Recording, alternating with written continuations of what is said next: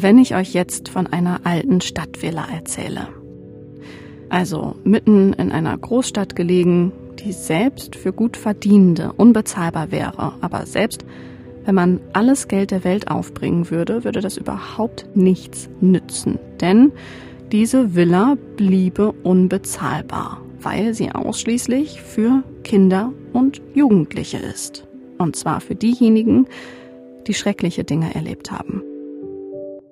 Die könnten dorthin kommen, also in eine ruhige Seitenstraße, in ein Haus mit großen, freundlichen Räumen, mit den dubiosesten Musikinstrumenten, mm, mit einem großen Atelier, mit Puppen und mit einem riesigen Garten.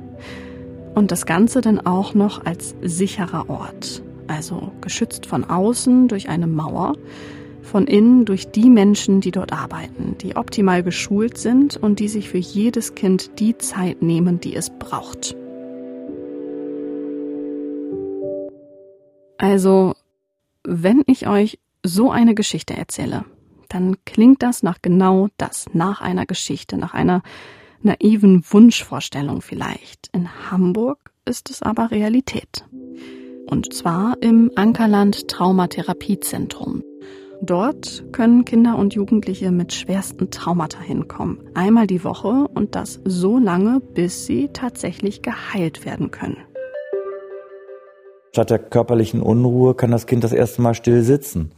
Das Kind, was ich im Kopf habe, ist vielleicht irgendwann richtig gut in der Schule. Ja, es kommt dann auf eine äh, Gesamtschule und wird plötzlich Klassenprimus. Ho, ein Kind am Abgrund, als ich es kennengelernt habe. Eine Jugendliche hat gesagt, ich will Jura studieren und hat angefangen, aus misslichsten Verhältnissen, massive Gewaltverhältnisse, Jura zu studieren mit dem Ziel, Familienrechtlerin zu werden, um Kinder in solchen Verhältnissen juristisch zu unterstützen in Zukunft. Das würde ich mal sagen, sind Erfolgsstories, wenn ein Zahnrädchen ins andere fasst.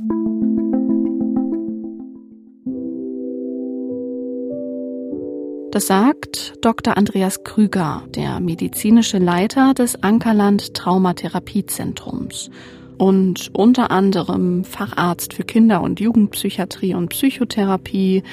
Dann ist er noch Fachautor, also einfach jemand, um den man nicht herumkommt, wenn man sich mit Kindern und Jugendlichen beschäftigt und mit der Frage, wie die ihre schrecklichen Erlebnisse verarbeiten können.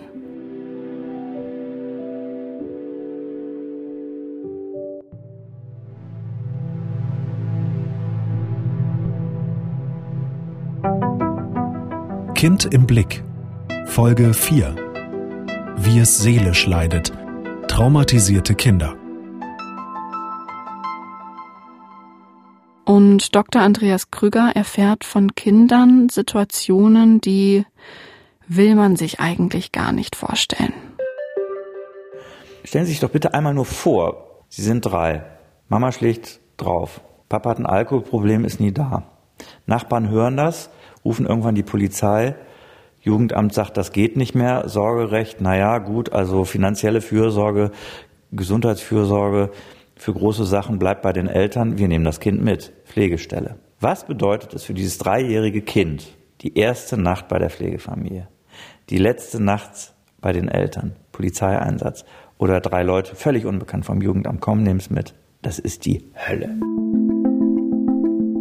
Und klar, wir könnten das Ganze jetzt entspannt ausblenden, uns mit den Kindern, die so etwas durchmachen mussten oder müssen, nicht weiter beschäftigen und immer schön wegsehen. Oder wir sagen, Kinder erleben Grausamkeiten und vor denen verschließen wir unsere Augen nicht, weil betroffene Kinder nun einmal darauf angewiesen sind, dass Erwachsene hinsehen. Und genau das wollen wir in diesem Podcast tun. Hinsehen, Fragen stellen und im Idealfall Antworten erhalten, die weiterhelfen. Also nicht solche, die frustrieren oder die Welt schwarz malen, sondern im Gegenteil.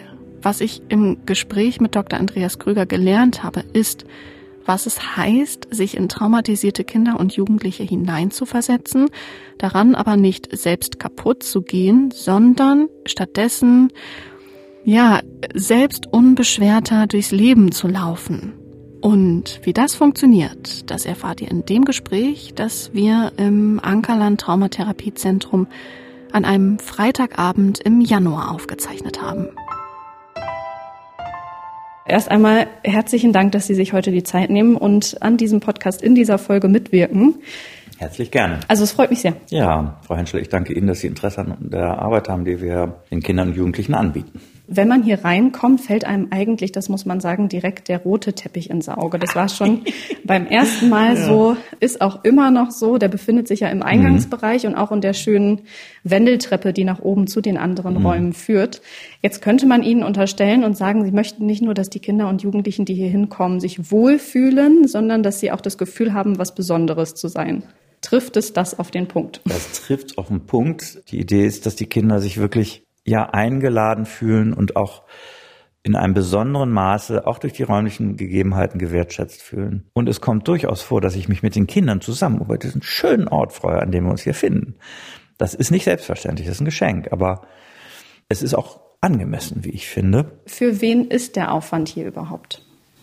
Ja, da ist zum Beispiel, ich nenne sie jetzt mal die fünfjährige Clara, die bei ihrer Mutter aufgewachsen ist, die ersten zwei Lebensjahre und die hatte wechselnde Partner und sie wurde von mehreren der Partner der Mutter sexuell missbraucht und tätlich misshandelt, bis sie dann irgendwann im Alter von drei in Obhut genommen wurde und jetzt bei einer Pflegefamilie lebt. Oder ist es die 16-jährige Denise, die als unbegleitete minderjährige Geflüchtete aus Afrika kommt, die auf der Flucht von Menschenhändlern aufgegriffen wurde, die zur Zwangsprostitution gezwungen wurde, die fliehen konnte. Mm, wir haben durchaus auch das Verkehrsunfallopfer. Ja, wir haben auch einen Michael vielleicht, der jetzt 14 ist und im Alter von sieben Jahren schweren Verkehrsunfall äh, erlebt hat, äh, wo in der Familie jemand zu Tode gekommen ist. Er war Zeuge und ist sozial isoliert und wird mit chronischer Suizidalität vorgestellt. Das sind so Fälle oder ähnlich, die hier bei uns regelmäßig sich einfinden.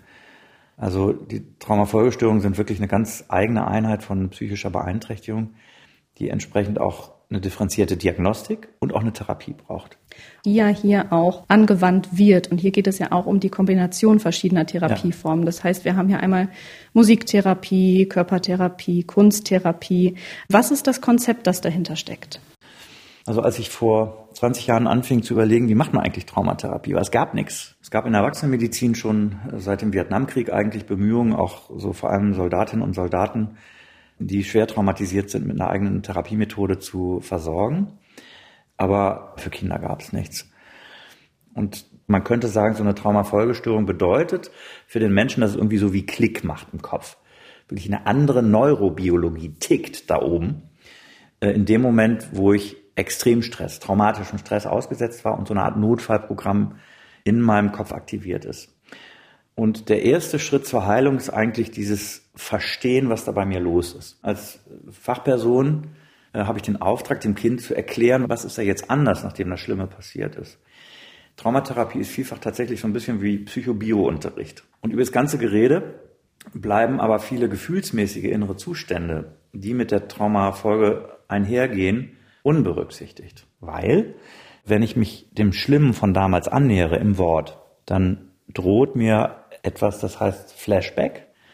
In meinem Sprachjargon für die Kinder so Blitzerinnerung. Und das ist ein Blitz. Also wirklich wie einer, der vom Himmel saust. Wenn ich so eine Blitzerinnerung durchmache, durch einen Trigger, einen Hinweisreiz, erinnert werde an den Verkehrsunfall, an die Gewalt, die ich erlitten habe, an die kriegerische Auseinandersetzung, die ich bezeugt habe, auf Deutsch gesagt, dann fliegt mir der Kopf weg. Das heißt, dieses Bedürfnis ist da, sich mitzuteilen, aber ich kann es nicht. Über die Worte geht es nicht, weil die Worte mit der schlimmen Erinnerung verbunden sind und dann ein Flashback auslösen. Das heißt, und da setzen verschiedene Therapieformen an, wenn es auch darum geht, wie, genau. wie drücke ich mich musikalisch aus, künstlerisch ja. aus, was ich gar nicht selbst vielleicht Richtig. in Worte fassen kann. Nicht umsonst ist Musik die ich sag mal, Standarddroge für die, jetzt im, im übertragenen Sinne, äh, für die meisten Menschen. Also ich kenne kaum jemanden, der nicht irgendwie auch einen Zugang zur Musik hätte. Wenn ich erschöpft bin, dann setze ich mich hin und äh, mache erstmal Musik an. So, wer kennt das nicht? Und wenn ich einen plumpen Ton in der Hand habe und ich bin Opfer von schwerer Gewalterfahrung und Ja, und er knallt immer wieder auf den Tisch und die Therapeutin nimmt wahr, das ist jetzt aber mehr als nur Tonplatten machen, sondern da ist jetzt einiges drin. Da kommt ein Gefühl raus. Ausgesprochen würde es überfordernd sein vielleicht, aber hier verarbeitet im wörtlichsten Sinne, im Klumpenton, ist ein Stück ein Reinigungsprozess, ist eine Erleichterung und Kreativtherapeutin ist wie so ein Gefäß. Und die Körpertherapie erkennt erstmal quasi den Schaden im Körper, also die Haltung, das Körpergefühl. Das sind alles beschädigte Örtlichkeiten, erkennt erstmal, wie sehr das Kind seinen Körper noch gar nicht entdeckt hat oder verloren hat und ermöglicht dem Kind den Körper wiederzufinden und sich im Körper wiederzufinden. Man könnte sagen, ja, das ist so Psychogelaber. Wenn Sie jetzt dabei sein könnten, wie Körpertherapie funktioniert, dann berührt einen das sehr, was da wirklich passiert zwischen den Zeilen. Was für heilsame Effekte offenkundig durch die Arbeit entstehen. Und ich kenne ja beides. Ich habe, bevor wir vor knapp fünf Jahren hier an den Start gehen konnten, erstmal nur sprachorientierte Traumatherapie machen können. All das braucht ja einfach Zeit. Sehr viel Zeit. Das ist ja auch Teil des Konzepts hier, dass man nicht sagt, ähm, beispielsweise wie bei niedergelassenen Praxen haben wir so und so viele Patienten und Patientinnen pro Quartal, sondern sie versuchen ja schon auch das zu reduzieren und zu sagen, wir brauchen mehr Zeit und weniger, die wir betreuen, dafür aber intensiver. Wie lange geht überhaupt so eine Therapie? Also ein Kind, was aus guten Verhältnissen und gut versorgt im Alter von acht einen schrecklichen Verkehrsunfall bezeugt mit Todesfolge und Mama und Papa und vielleicht noch der große Bruder unterstützen dieses Kind auf dem Heilungsweg. Wenn ich dann meine therapeutische Methode anwende, kann es sein, dass ich in zehn Behandlungsstunden, also noch nicht mal drei Monaten, schon die Behandlung abschließen kann, erfolgreich. Oder auch muss tatsächlich? Ist das auch ein, ein Druck, den man es da hat? Es gibt natürlich auch, ich sag mal, wenn wir jetzt so in die Langzeittherapie-Situation gehen, da muss ich, weil ein Stundenkontingent im Rahmen der finanzierten Therapie durch die Krankenkassen äh, ausgeschöpft ist, der gesetzlichen mhm. Krankenkassen. Das Problem ist aber, wenn ein Kind früh chronisch komplex traumatisiert wurde, beziehungstraumatisiert wurde. Das heißt, vielleicht schon geboren wurde und während der Geburt schon Belastung erfahren hat, weil die Mutter drogenabhängig ist, weil das Kind auf die Welt kommt und in eine absolute Mangelsituation hineingeboren wird, wo tätliche Gewalt, emotionale Gewalt, Missbrauchserfahrung, Erwachsene untereinander gegenüber dem Kind ähm, Realität sind. Und das sind Kinder häufig, die dann auch später in der stationären Jugendhilfe, also in den sogenannten Heimen landen. Und die meist, die größte Zahl an Patienten, die wir hier im Ankerlandzentrum versorgen, äh, sind Kinder, die aus den Heimen kommen. Und wenn ich mit solchen schweren Belastungen ins Leben ziehe, dann wird die Behandlung definitiv Jahre brauchen. Und wenn man da schaut, äh, was finanzieren die Krankenkassen, muss man erstmal sagen, diese Behandlungsgrundlagen die strukturellen Voraussetzungen für eine finanzierte Therapie gibt es einfach nicht in der Republik. Man kann natürlich sagen, ja, bringt es das denn überhaupt und was kostet das? Also ein Herzkatheter mit einem Stand beim erwachsenen Menschen, da sind schnell ein paar tausend Euro auf der Uhr. Eine Sitzung. So, wir brauchen für die Behandlung eines schwerst psychisch traumatisierten Kindes ungefähr 10.000 Euro im Jahr. Hm, das heißt weniger oder mehr als bei einer Herzerkrankung? Naja, ich sag mal, so viel wie bei einer komplexen äh, kardiologischen Maßnahme, die äh, invasive Maßnahmen beinhaltet. Ja. Und ein schwer traumatisiertes Heimkind kann schon sein, dass ich da fünf Jahre äh, Zeit für die Versorgung ansetzen muss. All die Aspekte, sprich die Kombination verschiedener Therapieformen, mhm. dann auch die Zeit, die das Ganze hier benötigt. Mhm. Und auch dann der Blick in die Praxis, wenn Sie eben sagen, dass es beispielsweise in niedergelassenen Praxen anders läuft, wie lässt sich dann das hier tatsächlich ähm, finanzieren? Ah, das ist eine sehr wundersame. Können Sie das überhaupt sagen? das ist eine sehr wundersame Geschichte. Ähm, man muss sagen, wir sind ziemlich groß eingestiegen. Und damals noch ausgehend vom UKE aus wurde der Ankerland e.V. gegründet unter der Schirmherrschaft des damaligen Hamburger Innensenators. UKE, Universitätsklinikum Eppendorf, dort, wo Sie eben Richtig. tätig waren. Genau. Also dadurch, dass ich sehr intensiv mit Opferhilfeeinrichtungen zusammengearbeitet habe. Ich habe damals ja so ein Konzept, was ich an der Yale University in den USA kennengelernt habe, so ein runder Tisch beim Thema häusliche Gewalt, so ein Ride-Along-Service. Das heißt, die Ambulanz dort der Kindertherapie an der Uni, die hat Polizeibeamte begleitet an den Einsatzort. Also ein Kind ist irgendwo mitten in einem Schreckensszenario, wird da rausgeholt von der Polizei, weil die Polizei interveniert und die Psychologin ist dann gleich mit vor Ort. Ich dachte, das ist eine total großartige Idee, also wirklich mit denen so eng zusammenzuarbeiten. Nur ist es so, New Haven, da wo Yale University ist, die haben, glaube ich, 160, 170.000 Einwohner. Wenn ich da so eine intensive Kooperation und einen runden Tisch regelmäßig machen würde, dann äh, hätte ich in einer 1,7 Millionen Stadt äh, da irgendwie einmal in der Woche oder hätte ich da 100 Leute sitzen. Das ist völlig unrealistisch. Und hm. aber Sie hatten sich was in, in den Kopf gesetzt. Ich habe mir was in den Kopf gesetzt. Ich habe gesagt, die Idee ja. dieser Vernetzung von verschiedenen Hilfsangeboten, dass alle anfangen darüber zu reden und ihre Fachkunden in ihren Bereichen austauschen, um eine Versorgung des Kindes zu optimieren, und zwar vom Einsatz der Polizei an. Das hat dann gefruchtet und wir haben so einen runden Tisch äh, initiiert, wo dann wirklich so auch, das waren witzige Begebenheiten, ja. Da saß so eine Jugendamtswaller Waller Mitarbeiterin neben Kojak, so mit Glatze und Knarre an der Seite und die haben miteinander geredet. Und die waren sich ziemlich einig. Also und waren selbst total überrascht darüber. Ja, genau. Und wir haben alle gemerkt, boah, wir können unglaublich voneinander profitieren. Das gab es auch in Deutschland vorher nicht, das war völlig neu. Und das hat Gehalt bis zum Innensenator damals. Und so kam es dann, ich glaube 2008 zur Gründung von Ankerland e.V. unter seiner Schirmherrschaft.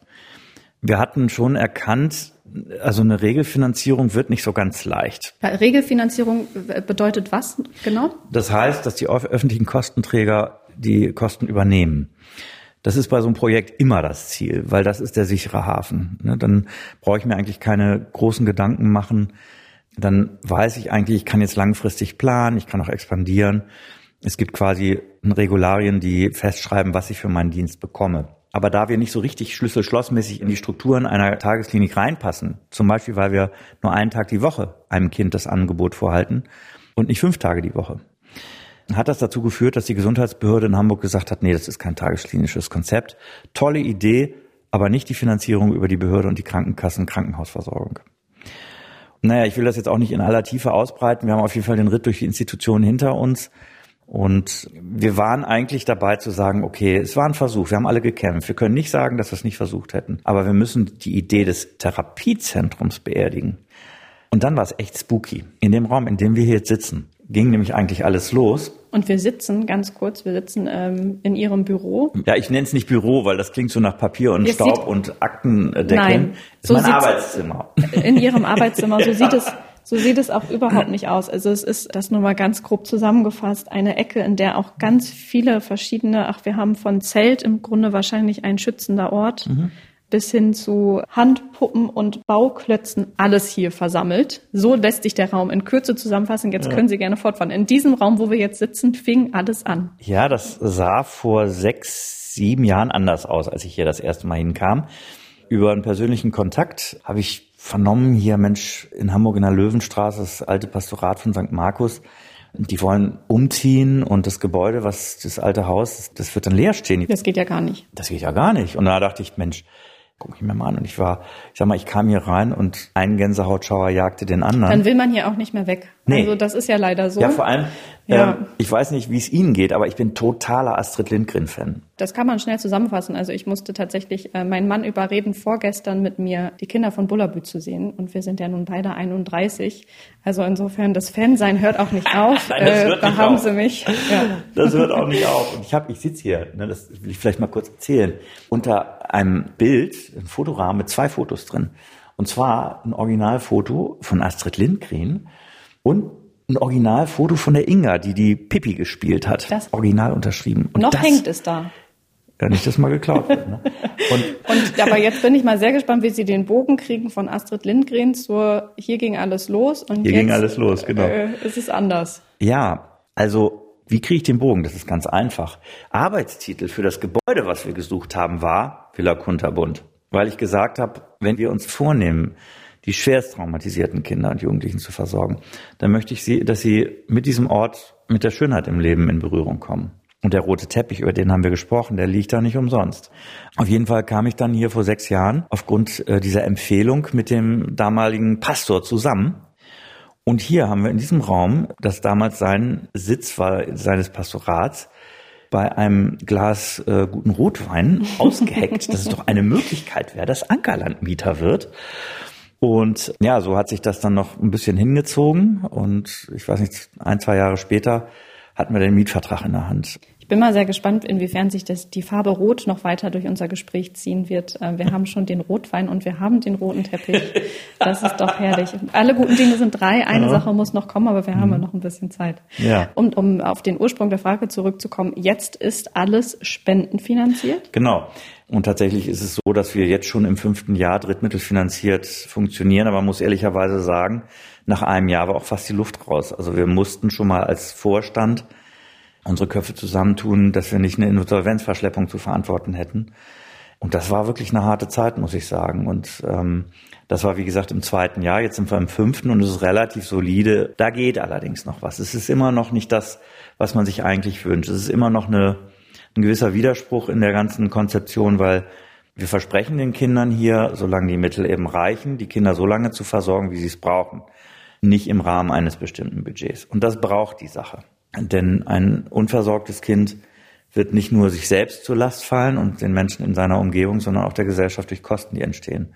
Im Gesundheitswesen, bei den Sozialkassen, auch in der Justiz. Und es ist schwierig, das Versprechen zu machen, auf der anderen Seite aber zu wissen, ja, ich habe aber vielleicht nur ein Jahr Finanzierung vom Bug und nicht mehr. In der medizinischen Versorgung, in dem Bereich, in dem wir jetzt unterwegs sind, ist das eigentlich nicht zufriedenstellend für die, für die lange Zeit.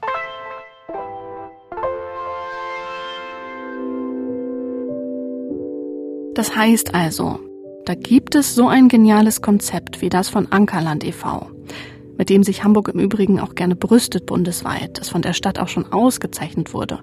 Und doch bleibt eine rege Finanzierung auf der Strecke. Und Pi mal Daumen sprechen wir von etwa 50 Kindern und Jugendlichen, die hier einen Therapieplatz bekommen. Einen Langzeittherapieplatz. Und das, genau wie viele andere soziale Einrichtungen, dauerhaft zu finanzieren, ist es unserer Gesellschaft nicht wert? Ihr könnt natürlich abwinken und sagen, das Geld braucht man jetzt gerade an allen und damit an anderen Ecken und Kanten. Aber ich wette mit euch, das sagt ihr nur dann, wenn ihr euch noch nicht intensiv damit auseinandergesetzt habt, was es heißt, ein mehrfach schwerst traumatisiertes Kind zu sein. Und um das zu verstehen, ist es, denke ich, sinnvoll, zwei Begriffe separat zu klären. Zum einen die sogenannte posttraumatische Belastungsstörung, kurz PTBS.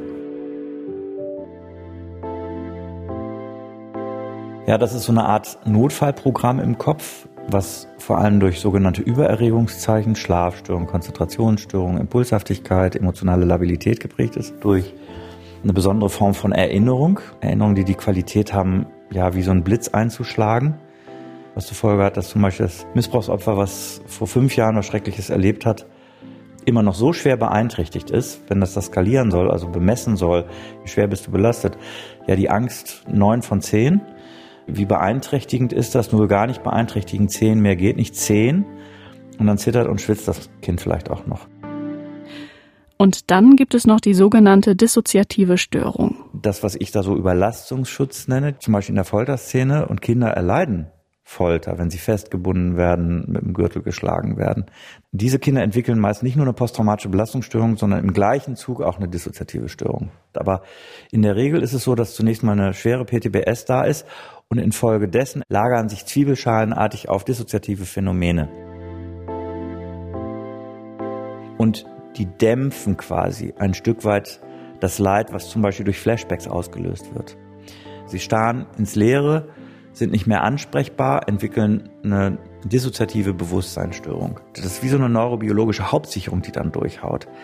Die Neurobiologie, die powert in mich Energie, drei Flaschen Cola, die hält mich auf Adrenalin, damit ich optimale Kampf- und Fluchtmaschine bin und damit ich auch ja nicht vergesse, vor was ich mich hüten muss, knallt mir die Biologie als Warnschild manchmal noch ein Flashback in den Kopf, pass bloß auf, dass du das nicht nochmal erlebst. Der Motor, der jetzt quasi da unter drei Flaschen Cola und Flashbacks zu leiden hat, entspricht aber Verhältnissen, als wenn ich mit einem Elektroauto Fiat Panda mit 180 Sachen Richtung München düse. Das System hält diese Beanspruchung auf Dauer nicht aus und die Sicherung haut durch.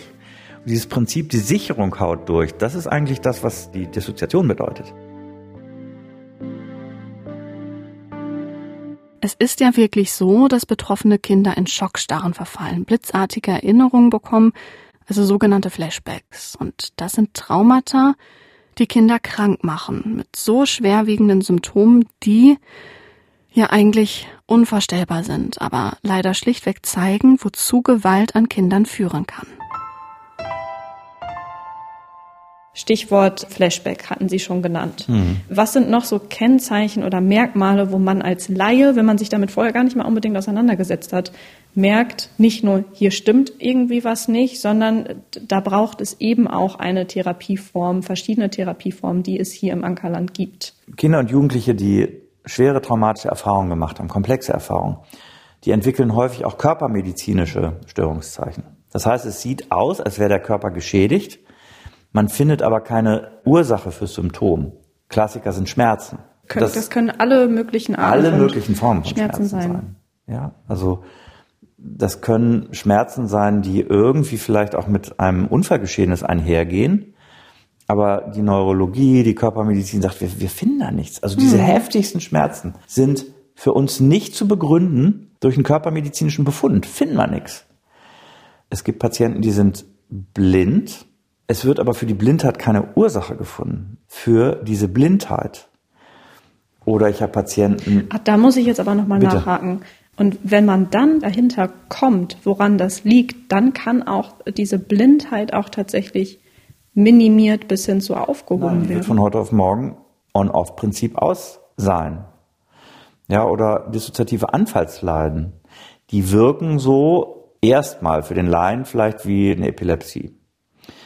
Die Fachleute identifizieren dann in der Regel sehr schnell, das ist keine, keine Epilepsie jetzt mit, einem Körper, mit einer körpermedizinischen Ursache. Solange da nicht auch an Traumahintergrund gedacht wird, kann es sein, dass diese Patienten erstmal auch eine Odyssee von körpermedizinischer Untersuchung, aber auch Medikation durchleiden mit den Nebenwirkungen, die ja immer auch solche Medikamente, zum Beispiel Antiepileptika, mitbringen. Diese Nebenwirkungen, die sind erheblich, ne, wo sie auch ja wirklich dann tatsächlich Schaden von nehmen können durch die Behandlung, die unbegründet ist. Das heißt, da oder, sprechen wir von körperlichen Anfällen oder ja. von, also ja. Es gibt dann so gewisse Unterscheidungskriterien. Meistens haben dann die Patienten keinen Zungenbiss, der häufig ist, nässen mhm. nicht ein.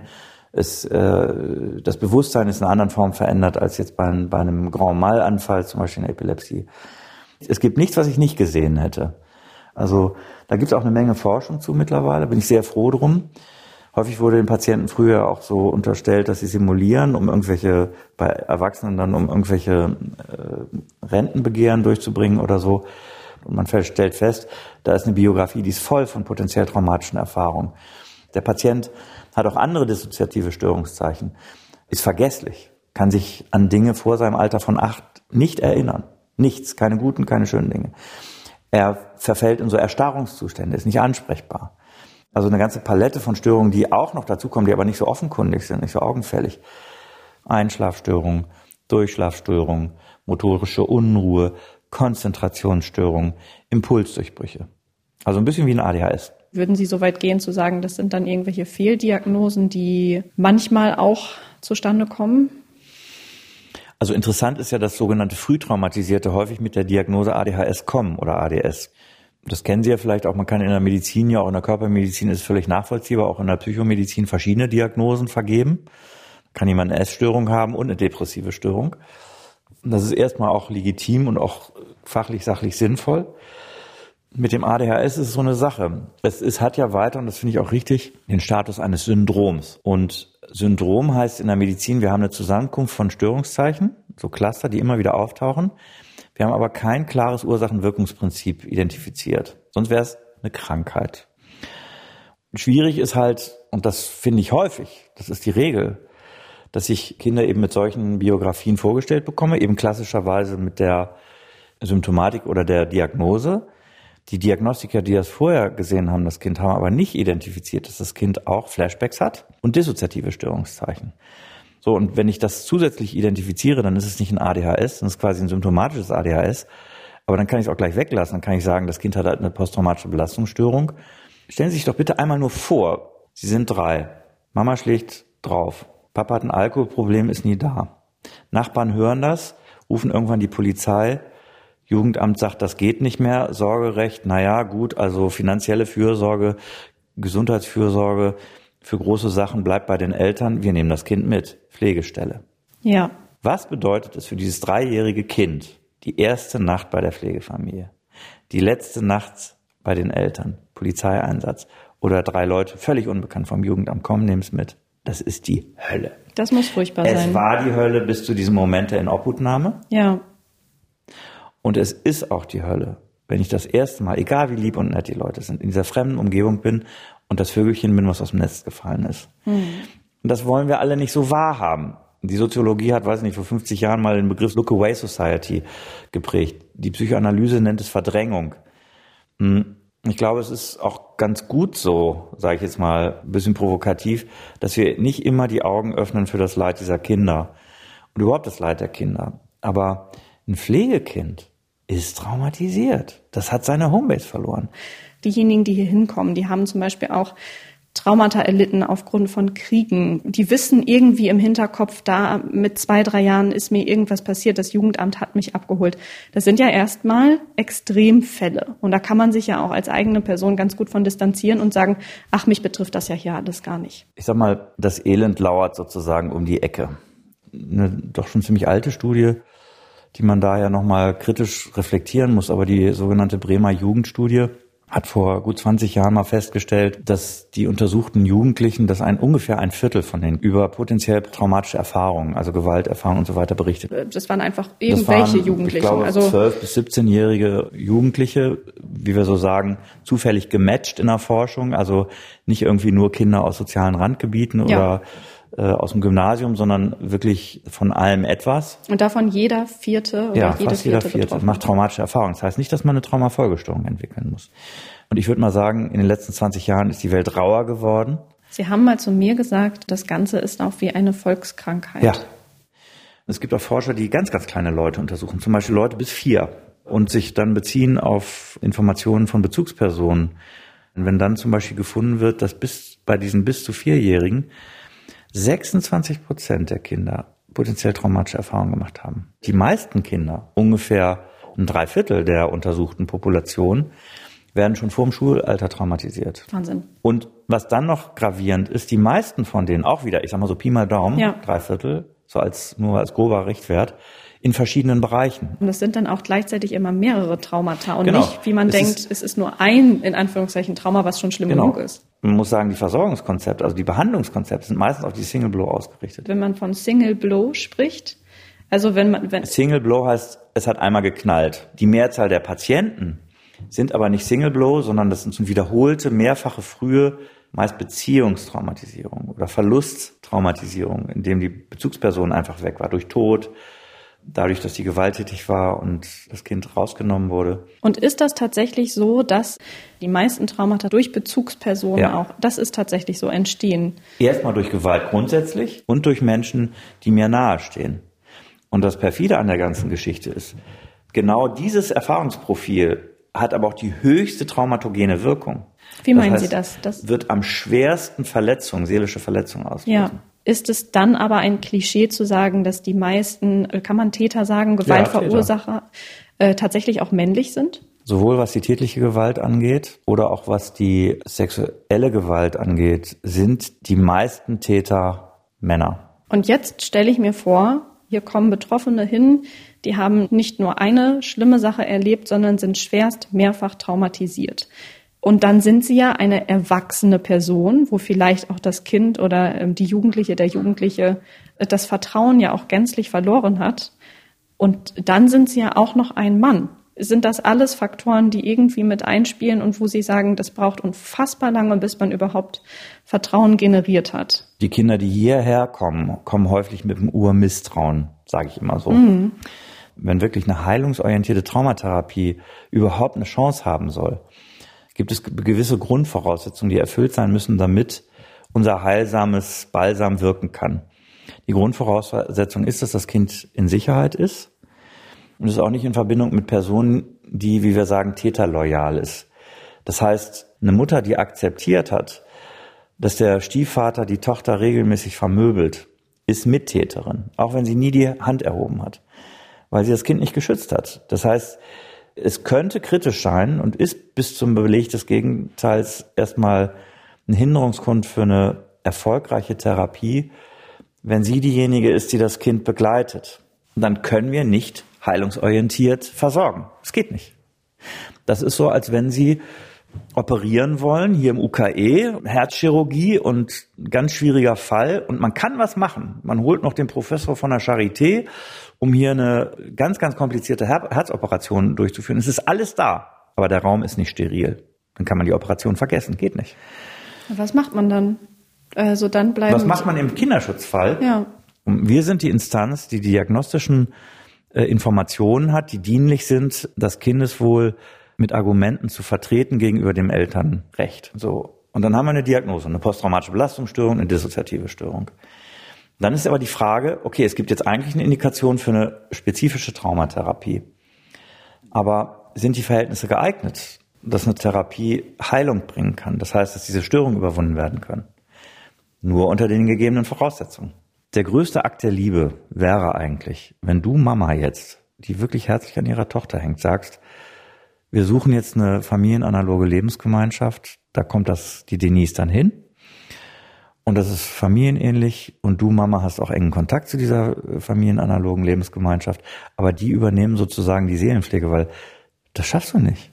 Und da gehört ja einiges dazu, und das kommt Richtig. wahrscheinlich auch nicht häufig vor, nee, nee. dass man, weil dazu gehört ja auch eben die eigene Erkenntnis, auch bei mir genau. sind viele Probleme Richtig. und ich bin Teil des Problems. Ich muss irgendwann auch sagen, ähm, hey liebe Mutter, ich kann das total nachvollziehen, dass es dir fast das Herz bricht, aber das Beste ist fürs Kind, wenn es woanders aufwächst.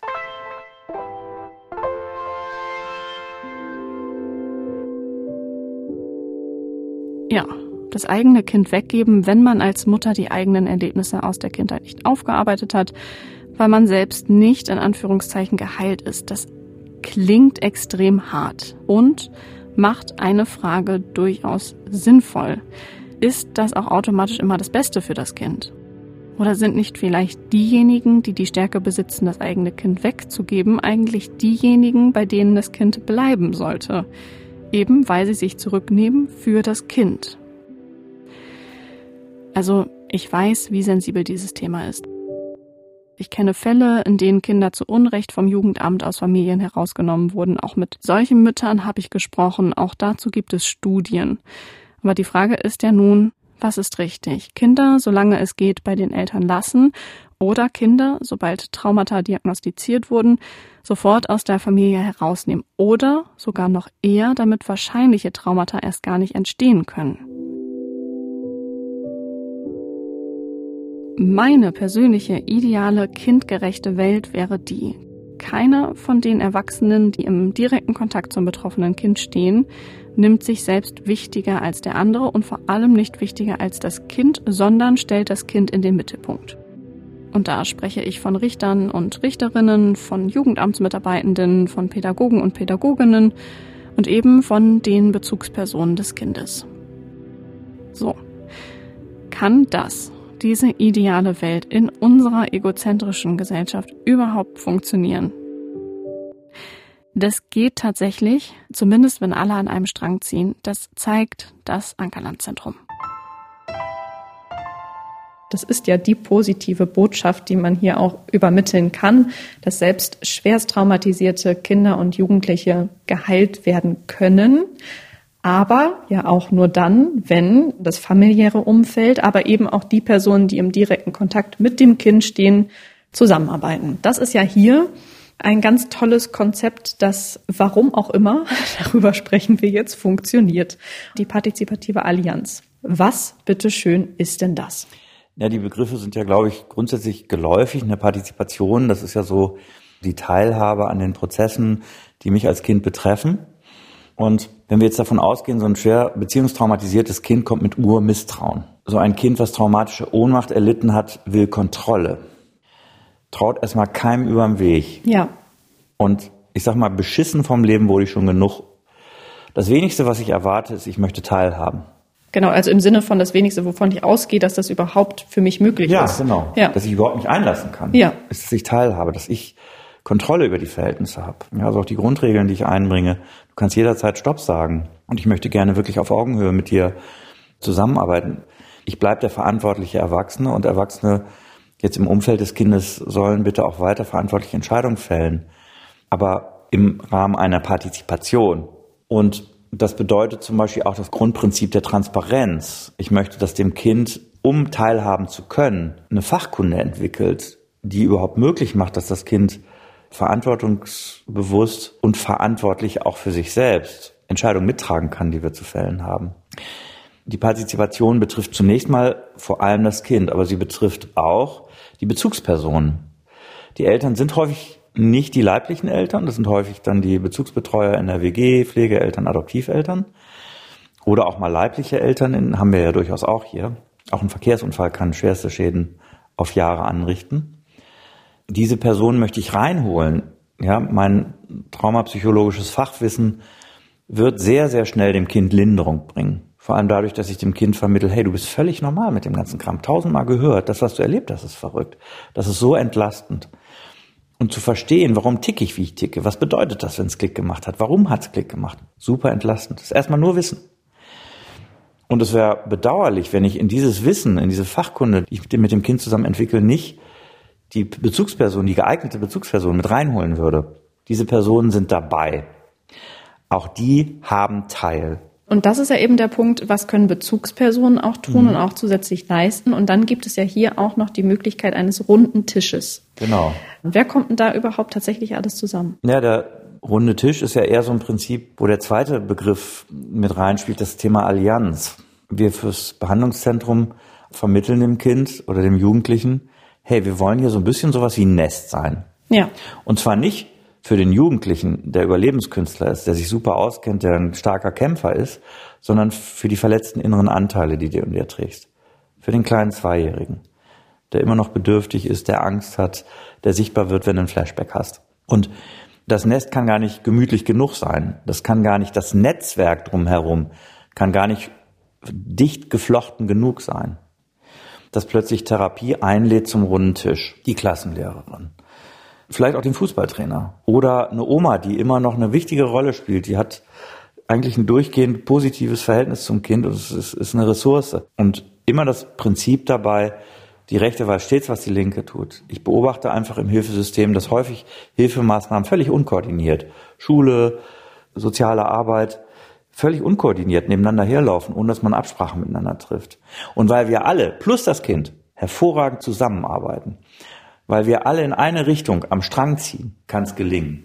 Genau, und das bedeutet aber ja auch, man muss sich einfach in die Karten schauen lassen. Also jede Partei, die ja dann an dem Tisch zusammenkommt, Richtig. muss ja sagen, so und so sieht's aus, mit dem mhm. Ziel, das Kind in den Mittelpunkt zu stellen. Ja. Ist das in der Realität auch so umsetzbar? Machen das alle Absolut. mit? Also ich bin ganz froh, so ein Projekt in so einer Hansestadt entwickeln zu können, einem Stadtstaat. Kurze Wege und man guckt sich sowieso rein. Hamburg ist auch nur ein Dorf. Man läuft sich immer genau. zweimal über den Weg. Und das ist aber auch eine soziale Kontrolle durch die Peer Group. Ja, also ich sag mal so, wenn man mal so schaut, wo sind denn schlimme Dinge in der Jugendhilfe passiert? Schwarze Pädagogik, meistens auf dem Land. Meistens irgendwo so ganz isolierte Einrichtungen. Ich will ja um Gottes Willen diese Einrichtungen nicht stigmatisieren. Wir haben hervorragende Einrichtungen, auch mit denen wir kooperieren, die auf dem Land sind. Aber wenn ich nicht sozialer Kontrolle, auch durch die Peer Group unterworfen bin, kann ich natürlich auch machen, was ich will.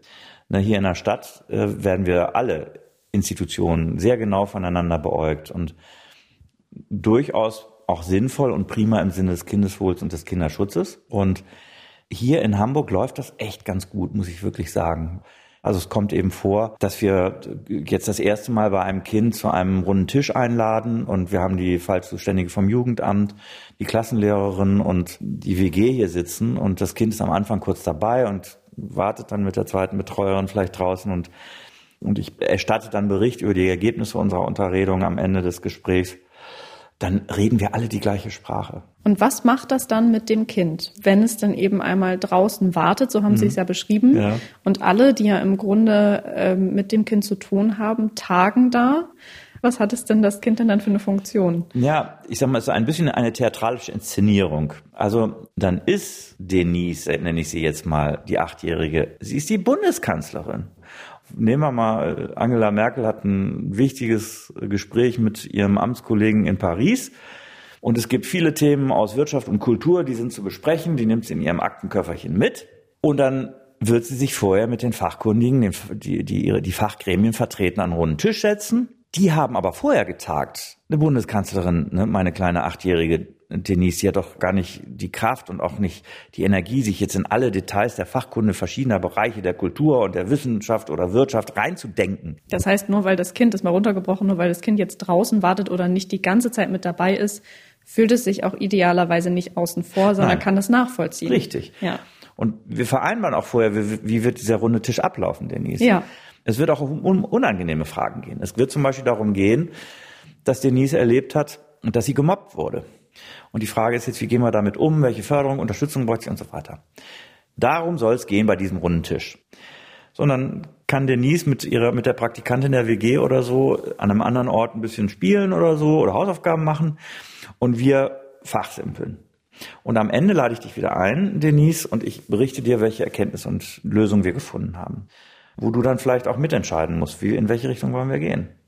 Und es kommt durchaus auch vor, dass wir da äh, selten, aber dass wir mit zehn Leuten da sitzen, wenn es richtig um die Wurst geht. Und was ich selbst sehr erstaunlich finde, man würde ja denken, Mensch, ein achtjähriges Kind hat dann Angst. Genau, zehn Personen, da könnte man denken, Vertrauen Davon ist nicht fünf da. nicht ja. oder so, weil die von irgendwelchen Behörden kommen und ja. das sind dann die Leitungen und nicht die Fallzuständigen. Ja. Die habe ich auch selten gesehen.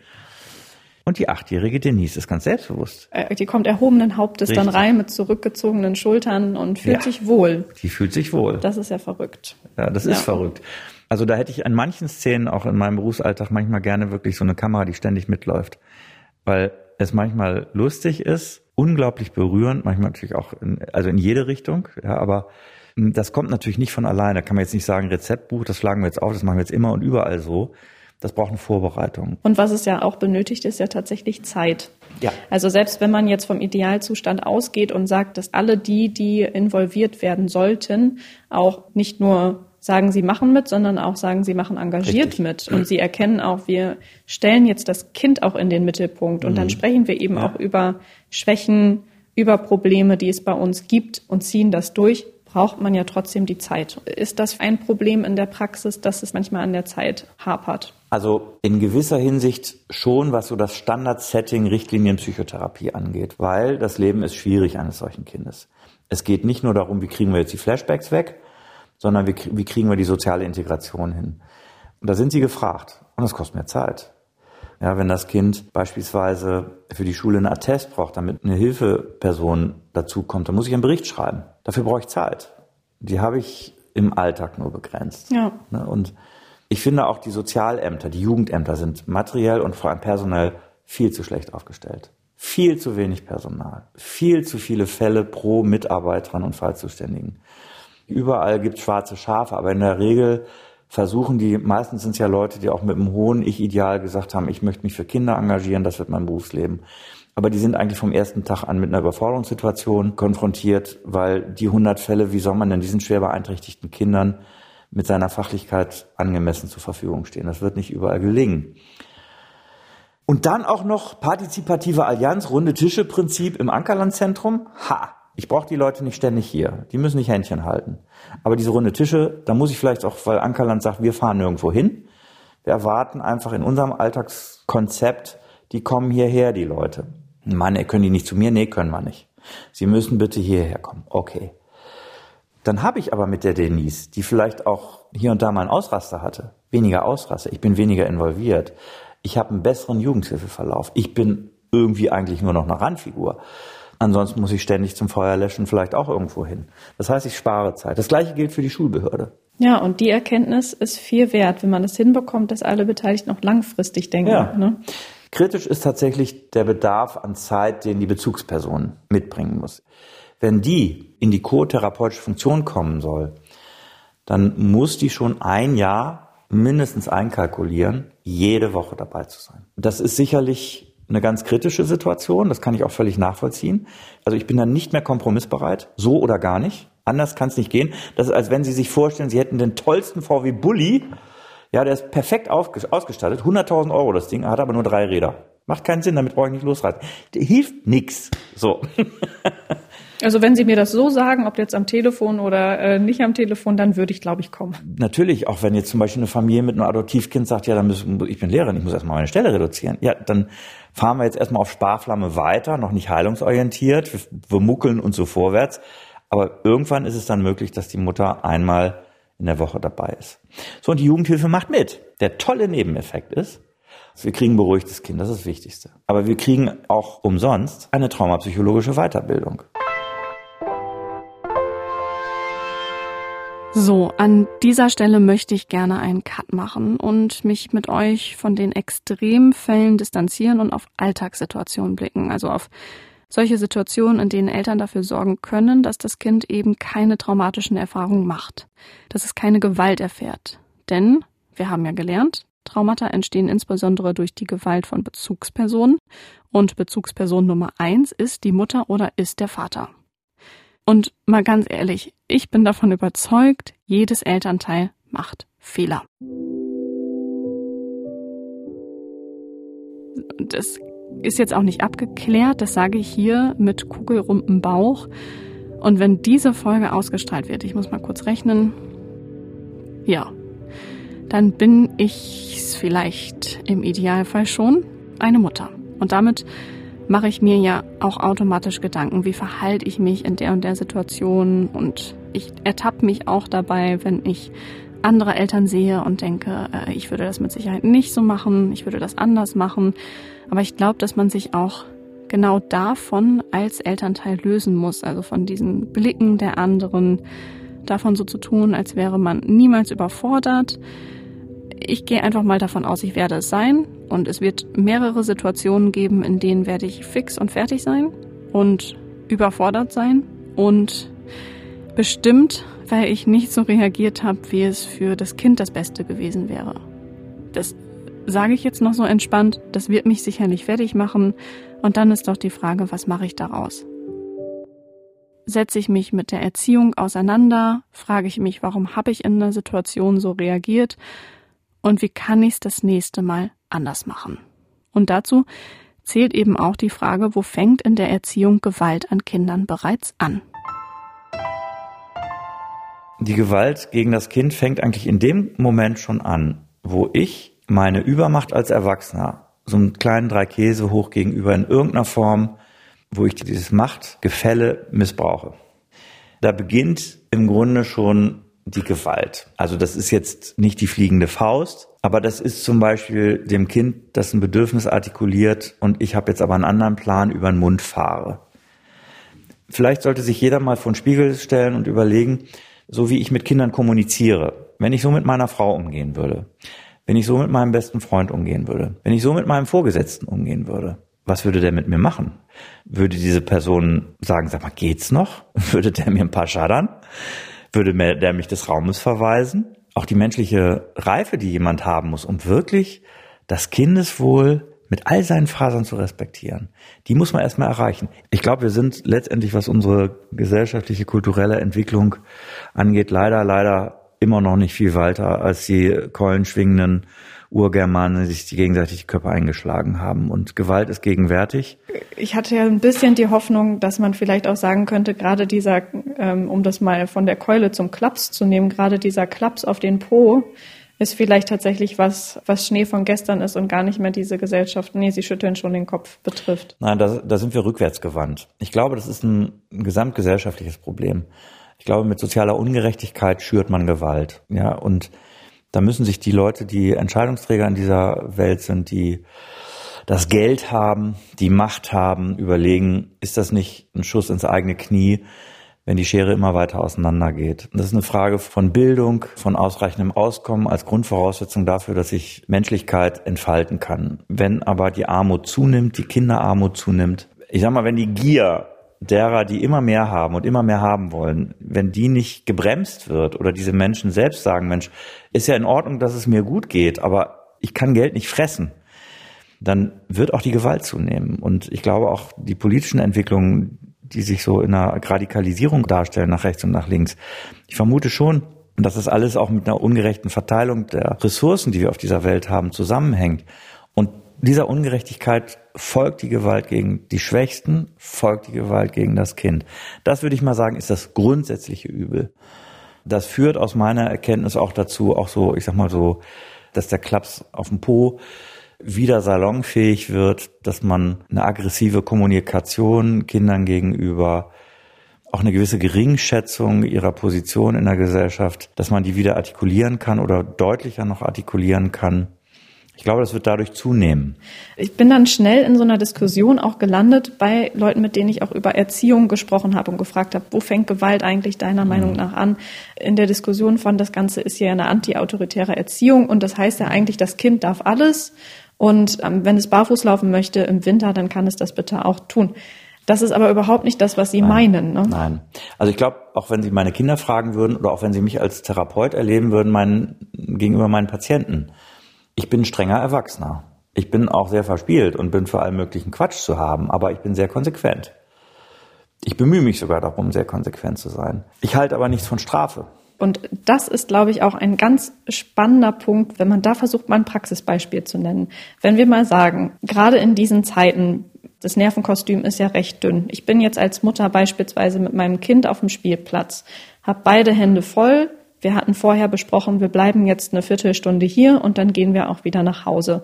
Das Kind möchte aber nicht nach Hause gehen, steht da und weint und schreit und bewegt sich nicht vorwärts, ist vielleicht vier, fünf Jahre alt. Und ach so, und dann regnet es gerne noch. Nehmen wir auch noch mit dazu. Option eins: man lässt das Kind im wahrsten Sinne des Wortes im Regen stehen, geht los und hofft irgendwie, komm mir jetzt bitte nach, kann aber ja auch nur bis zum übernächsten Baum gehen und sich dann vielleicht verstecken. Ansonsten hat man ja nicht mehr die Übersicht, äh, wo ist mein Kind. Option zwei ist, ich ziehe das Kind dann hinter mir her, weil es möchte ja nicht mitkommen. Jetzt kommen Sie ins Spiel und erzählen mir idealerweise, was kann ich in so einem Moment tatsächlich als Elternteil tun, weil das Ziehen, das ist ja auch bereits schmerzhaft. Das kann ja auch nicht die Lösung sein. Ja, und das ist auch richtig gefährlich. Ne? Am Abend, wenn das Kind stürzt, da können schwere Verletzungen bei entstehen. Und da wären wir bei der Strafe eigentlich. Also da wären ja. wir dabei, wie handele ich konsequent, ohne zu bestrafen. Also ich bin so hin und her gerissen, Ratgeber für und wieder. Aber ich glaube, wir sind doch, viele von uns sind so doch weit weg von so einer intuitiven Erfahrung und auch äh, Lernerfahrung.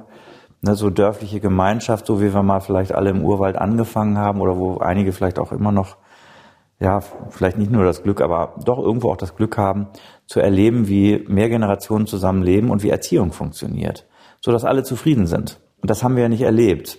Und tatsächlich brauchen wir dann einfach vielleicht Informationen. Und es ist ein Unterschied, ob ein Kind zweieinhalb ist und so agiert oder ob es fünf ist.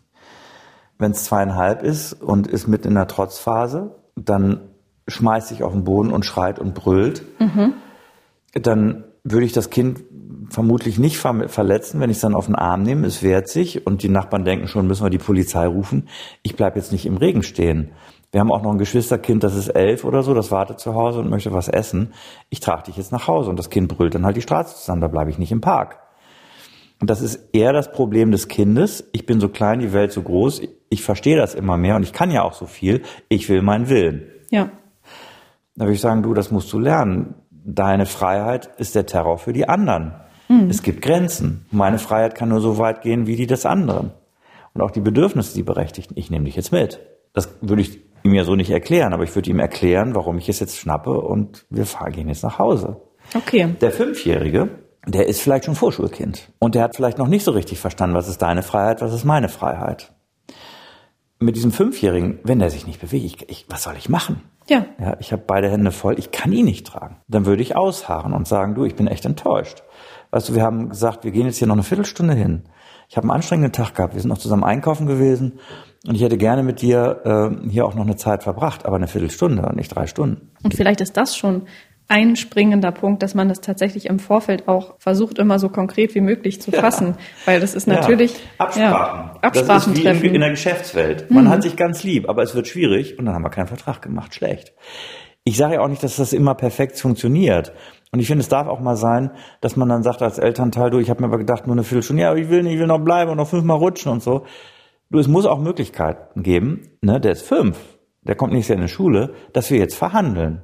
Okay, wir bleiben noch fünf Minuten, aber dann müssen wir los. Nach fünf Minuten macht er weiter. Dann würde ich sagen, ich kann jetzt nicht anders. Okay, dann bleibe ich. Und er rutscht da runter. Und er rutscht wieder runter. Ich stehe da, ich bin hilflos. Ja. So, und nach, nach einer halben Stunde sagt er, jetzt reißen wir, jetzt können wir gehen. Okay, dann gehen wir. Und dann bin ich natürlich ein bisschen beleidigt, Leberwurst, ich konnte nichts machen, aber ich würde ihm sagen, weißt du, das ist auch keine Bestrafung, das ist eine Konsequenz. Wenn wir das nächste Mal einkaufen gehen, du möchtest mit mir noch auf dem Spielplatz, dann können wir eine Sache vereinbaren, dann überlegen wir uns, da kannst du mich auch dran erinnern, wie lange bleiben wir, ja? Und wenn du dich dann nicht dran hältst, dann war das für mich jetzt erstmal für diese Woche das letzte Mal, dass wir nach dem Einkaufen auf den Spielplatz gehen. Mhm. Habe ich keine Lust drauf. Mhm. Das ist eine Konsequenz, das ist keine Bestrafung. Ich habe wirklich keine Lust. Ich würde mich verbiegen und verdrehen, hinzugehen, weil ich nehme dich sehr, sehr ernst. Und man bleibt bei sich, ne? Ich bleib bei mir. Mhm. Letztendlich das, was nachher sichtbar ist, wir gehen nicht zum Spielplatz, ist das Gleiche. Aber wenn ich das kind, dem Kind gegenüber konnotiere als Konsequenz, ich habe keinen Bock, weil du mich hier behandelst wie ein Eimer, ist es was anderes, als wenn ich sage, so, und du bist nicht mitgekommen und zur Strafe gehen wir nächste Woche nicht auf den Spielplatz. Wenn man jetzt mal raten lässt, 20 Leute, was schätzt du? Welches Kind wird das nächste Mal äh, bereit sein, kooperativ zu sein oder dagegen zu halten? Wird es das Kind sein, dem ich gesagt habe, du, ich habe keinen Bock, Konsequenz? Oder das nächste Mal gehen wir dann nicht hin, Strafe? Ich glaube, letztendlich weiß es jeder. Natürlich, das Kind, was meine Konsequenz erlebt, das wird kooperativ sein. Das, was mit Law and Order erzogen wird, das wird vermutlich sagen, pff, ich suche die nächste Lücke und suche sie wieder, wir sind im Krieg. Also und obwohl es ja, wenn Sie das so erklären, ganz offensichtlich ist und das auch mit Sicherheit viele Erwachsene verstehen, wird es ja als Elternteil einfach Situationen geben, in denen man zu Hause dann entweder mit seinem Partner, seiner Partnerin spricht oder eben auch für sich alleine denkt, so wie ich heute gehandelt habe, war das nicht okay.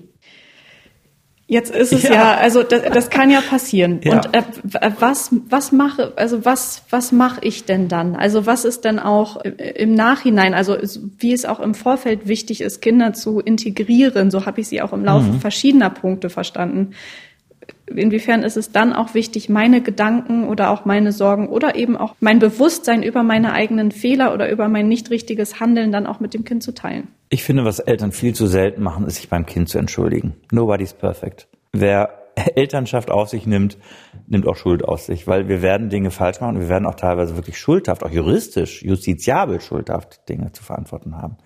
Nicht aus Böswilligkeit, sondern aus Überforderung, aus Unumsichtigkeit, ja.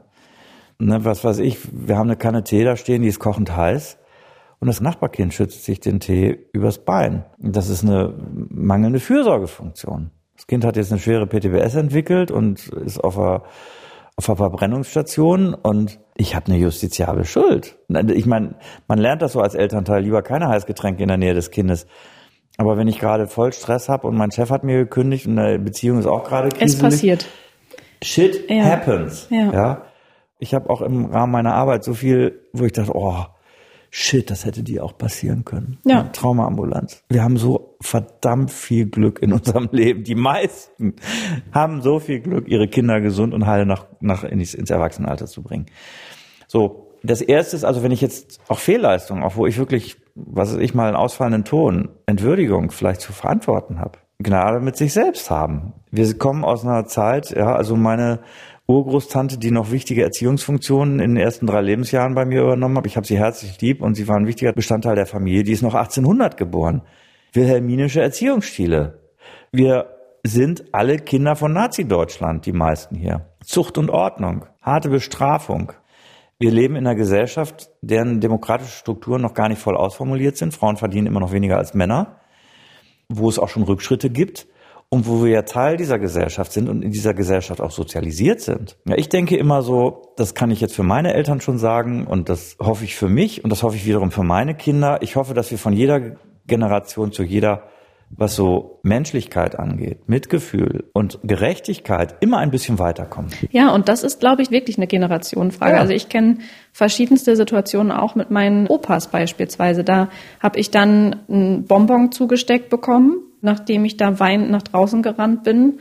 Und damit war dann auch die Sache gegessen. Das war dann das höchste aller Gefühle, dass man mir dann einen lilafarbenen Bonbon, ich werde das auch nie vergessen übrigens, ähm, Gott ist das traurig, gegeben mhm. hat. Das ist mit Sicherheit schon eine, dann doch tatsächlich eine Generationsfrage und eine Weiterentwicklung. Ja, und ich habe auch mit jedem Mitgefühl, der Fehlleistungen bringt. Ich glaube auch, dass bei mir sich die Eltern und die Bezugspersonen auch immer ganz wohl fühlen. Das ist mir auch wichtig, so als Team Spirit hier bei uns im Haus. Wir sind jetzt nicht hier die Blockwarte des kindgerechten Verhaltens. Es gibt Grenzen, die dürfen nicht überschritten werden. Und dann werden wir auch sehr unangenehm, wenn wir das identifizieren und dann verteidigen wir das Kindeswohl. Aber das muss man auch erstmal zum Beispiel in meinem Job lernen. Jeder, der bereit ist, ob nun in der stationären Jugendhilfe oder als Pflegefamilie, ein Kind bei sich aufzunehmen, ein Kind zu versorgen. Ich liebe diese Leute. Was nehmen die da auf sich? Was für eine große, große, große menschliche Tat. So. Aber das sind auch nur Menschen. Und die haben vielleicht auch teilweise schwierige Motivationen, so einen Job zu machen und haben Ecken und Ösen und Neurosen und was weiß ich nicht was. Aber erstmal großartig. Famos, dass sie sich hingeben, auch mit ihrem Leben für diese Kinder. Und das wird nicht perfekt sein. Ja, und wenn es um die Entschuldigung geht, ja oder nein, letztlich ist ja auch jeder Erwachsene irgendwo ja auch mal Kind gewesen. Das ja. ist ja wahrscheinlich auch Teil des Problems. Das und wenn man dann, dann sind wir wieder in der Generation davor, diejenigen nicht gelernt haben, sich mit sich selbst auseinanderzusetzen. Ne? Das größte Problem ist eigentlich die eigene unaufgearbeitete Geschichte, die mhm. belastet sein wird in Deutschland, Kriegsgeneration. Und was macht die Schwierigkeit aus? Die Scham. Die Schuldgefühle und die Schamgefühle. Die Scham der selbst erlittenen Erniedrigung, irrationale Schuldgefühle, die damit verbunden sind und dann die Tendenz wegzuschauen. Wenn ich auch meine Respektlosigkeit dem Kind gegenüber, die ja gar nicht so gewollt ist, ich möchte auch ein guter Mensch sein, aber wenn ich sie identifiziere, habe ich ein Problem. Und wenn ich in dem Moment genau hinschaue, dann sage ich, oh Gott, was habe ich gemacht und ich entschuldige mich. Wenn ich aber berührt werde mit meiner eigenen Verletzung, mein eigenes inneres Kind verletzt ist plötzlich wieder, es sich nie an mich jemand gewendet hat und ich auch mit dieser Scham wieder in Berührung komme, dieser Erniedrigung, dann wird es schwierig sein, dem Kind gegenüber, dem ich jetzt vielleicht Unrecht gehandelt habe, dem gerecht zu werden. Dass es passiert, hallo, ist menschlich. Ich bin ja auch nur Produkt meiner Erziehung und meiner Herkunft. Aber die Frage ist, wie gehe ich jetzt damit um, dass ich eine Fehlleistung zu verantworten habe?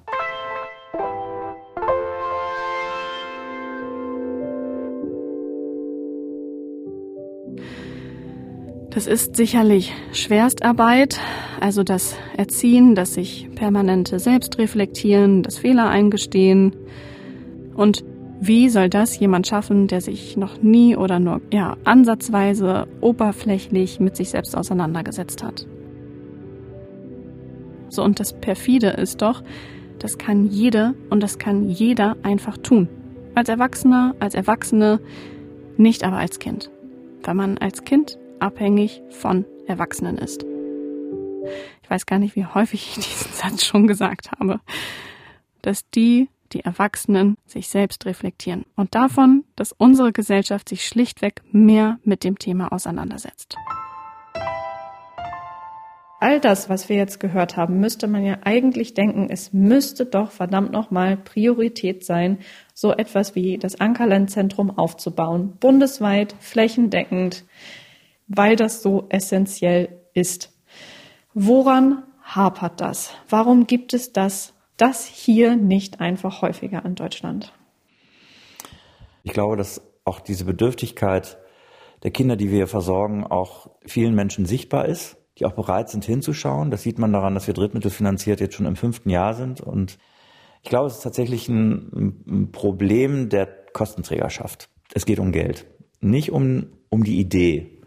Das Problem ist, dass wir hier in Hamburg ein bedarfsweckendes Angebot vorhalten.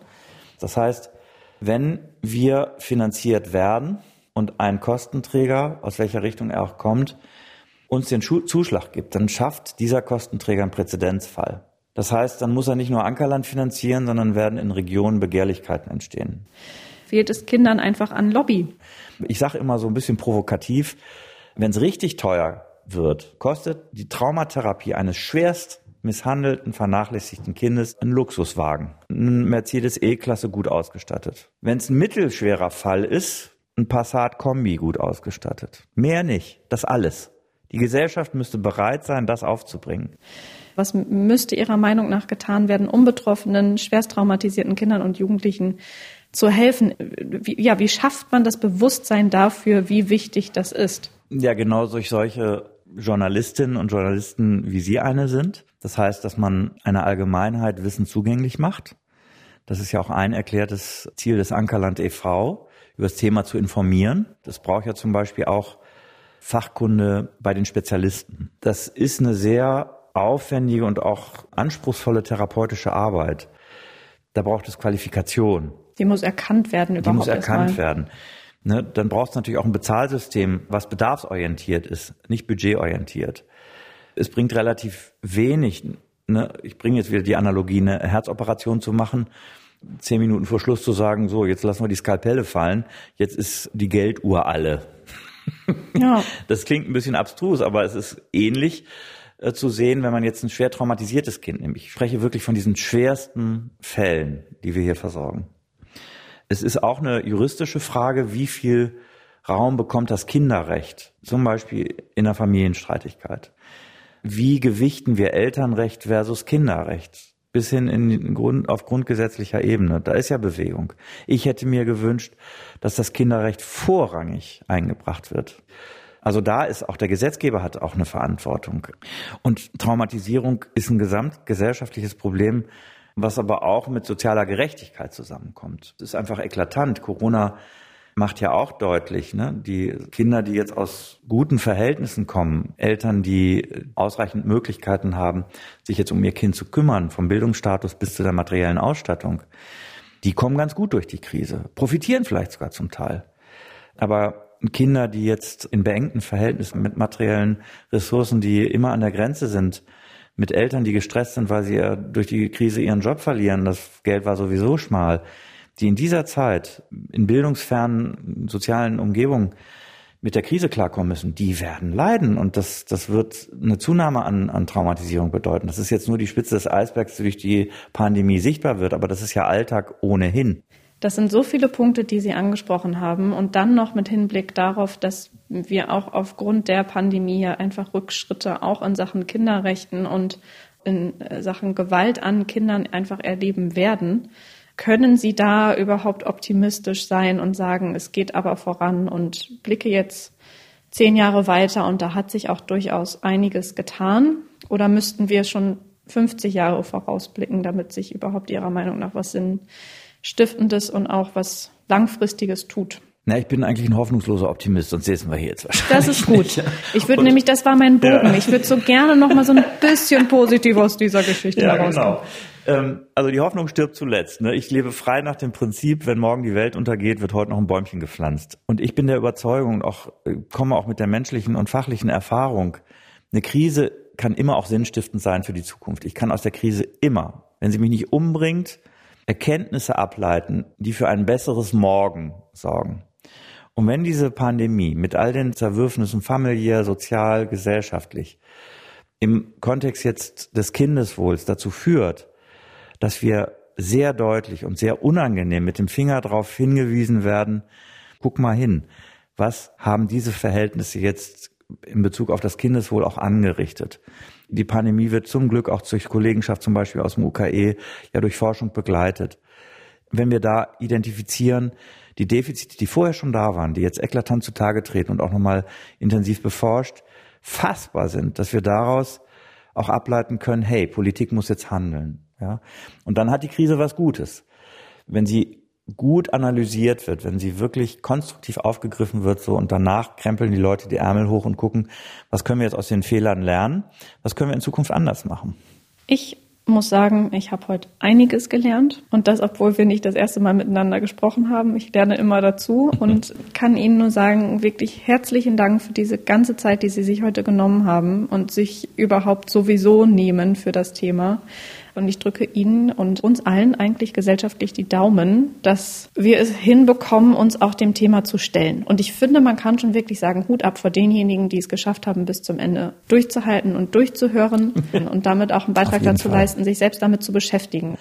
Und ich kann nur sagen, vielleicht auch noch so abschließend zu meiner Person. Viele fragen mich ja auch, wie hältst du das eigentlich aus? Auch diesen Druck dieser Geschichten. Erstmal, wenn mir ein Kind begegnet, dann weiß ich ja, es hat überlebt. Es sitzt ja hier. Was mich anstachelt und anfeuert, ist, ich habe ja das Werkzeug in der Hand, dieses Kind in seiner guten Entwicklung zu unterstützen. Und ich habe das Geschenk, sage ich mal, einen jungen Menschen mit seiner ja, Aufrichtigkeit, mit seiner Verletzbarkeit natürlich auch, aber mit seiner Ehrlichkeit und auch mit seiner Lebensenergie begleiten zu dürfen diese kleinen Kerlchen, ich habe mal so das Prinzip, so das Löwenzahnprinzip übertragen auf meine Patienten. Mich beeindruckte schon als Kind, dass diese Pflanze irgendwie in ihrer Struktur die Power hat, durch Asphalt zu brechen. Und auch sinnbildhaft, ja, mit dieser Power dieses harte Material zu durchstoßen und dann letztendlich sich aufzulösen in den kleinen Schirmchen mit dem Samen dran und loszufliegen in die Welt. Das finde ich ein unglaublich schönes Sinnbild so für, für die Patienten, denen ich begegne. Und daran teilzuhaben und ein Teil dessen zu sein, auf diesem Weg so ein bisschen Spin-Doktor gewesen zu sein. Also ein bisschen die Verhältnisse mit gerichtet zu haben, dass es gut läuft. Das macht richtig Spaß. Schade, dass der Löwenzahn keine rote Pflanze ist, sonst hätten wir den Bogen perfekt gespannt. Mhm. Aber es ist immerhin ein farblich warmes Bild. Mhm. Insofern, egal ob dunkelroter Teppich oder Wein, der dazu führt, dass sowas wie hier überhaupt möglich ist. oder, oder ein, ein Löwenzahn-Symbol. Das klingt jetzt fast so ein bisschen prosaisch, ja, oder theatralisch. Hauen Sie aber, raus. Aber es ist, ne, Rot ist die Farbe der Liebe. Ja. Und es geht eigentlich immer um Schaden an der Liebe bei diesen Patienten. Extrem Schaden, zerbrochenes Herz. Und ich glaube, das sind so die berührenden Momente auch. Ja, also wenn so ein Kind sich zum Beispiel bedankt, das ist ja ein Ausdruck der liebevollen Zuwendung. Oder wenn man spürt, da wird ein Auge in der Betreuerin feucht, weil endlich hat sie Jenny verstanden und die beiden rücken noch ein bisschen näher. Oder der Stolz, der aus den Augen einer Jenny spricht, wenn sie dann ihre Schulprüfung geschafft hat und, und ich sag mal so eine liebevolle Atmosphäre entsteht. Das ist wahrscheinlich die Essenz, ja. Und das ist vielleicht auch das, was es vielleicht diesem Thema auch so schwer macht, dass viele Herzen verhärtet sind. Nicht zuletzt, weil viele Menschen in sich auch verhärtet sind, auch durch gesellschaftliche Verhältnisse, die uns zu dem machen, was wir sind. Ich will mich da gar nicht ganz ausnehmen. Das hätte ich im Leben nicht so schön hinbekommen. Ich finde, das ist ein ganz toller Farbbogen. Da machen wir einen Punkt. Aber ich, das, die Rot, das Rot ist Hundertprozentig finde ich ist ein perfektes Ende. Herr Dr. Krüger, herzlichen Dank. Ja, ich danke Ihnen, dass Sie das so interessiert. Schön.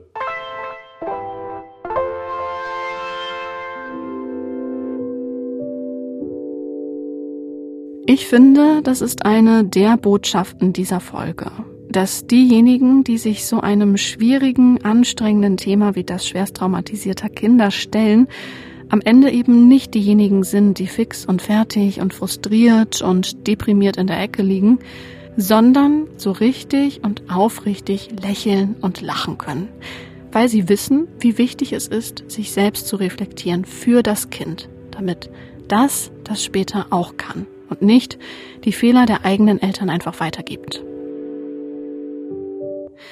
Und ich würde behaupten, dass ich so selbstreflektierend erzogen wurde.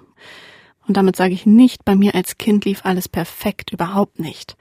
Aber mir wurde beigebracht, mich und meine Umgebung zu hinterfragen. Und maßgeblich dazu beigetragen hat meine Mutter. Tja, und damit wären wir bei der nächsten Folge. Und bei der hatte ich anfangs, das kann ich gerne an dieser Stelle zugeben, schweißnasse Hände, weil ich mit meiner Mutter gesprochen habe, als meine Gesprächspartnerin und als Fachanwältin für Familienrecht, also als diejenige, die unfassbar viele Kinderschicksale vor Gericht und davor und danach miterlebt hat. Soweit so gut, soweit so entspannt. Aber meine Mutter war eben auch diejenige, die sich selbst bei ihrer Scheidung vor Gericht vertreten hat, um für das alleinige Sorgerecht für mich und meine große Schwester zu kämpfen und es dann letztlich auch bekommen hat. Es ist eigentlich ein Luxus gewesen, dass ich für euch und für mich selber kämpfen konnte. Ich musste das niemandem anderen überlassen. Ich durfte das selbst. Das ist schon gut gewesen, weil ich wusste ja letztendlich auch genau, wie es so läuft. Also, ihr könnt euch vorstellen, das ist eine sehr persönliche Folge und auch der Grund für meine schweißnassen Hände. Weil ich mich natürlich gefragt habe, wie persönlich möchte ich in diesem Podcast sein und wie viel möchte ich von mir preisgeben. Und da hatte ich natürlich auch die Sorge, dass ich mich irgendwie nackig mache, dass ich mich nicht professionell genug verhalte.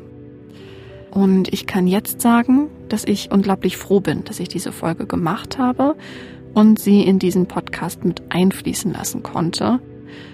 Und ich würde mich wirklich freuen, wenn ihr reinhört.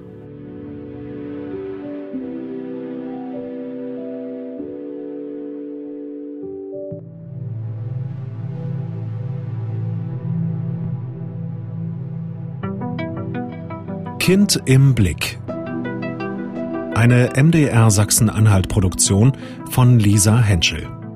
Neue Folgen immer dienstags auf mdrsachsenanhalt.de slash podcast und überall da, wo es Podcasts gibt.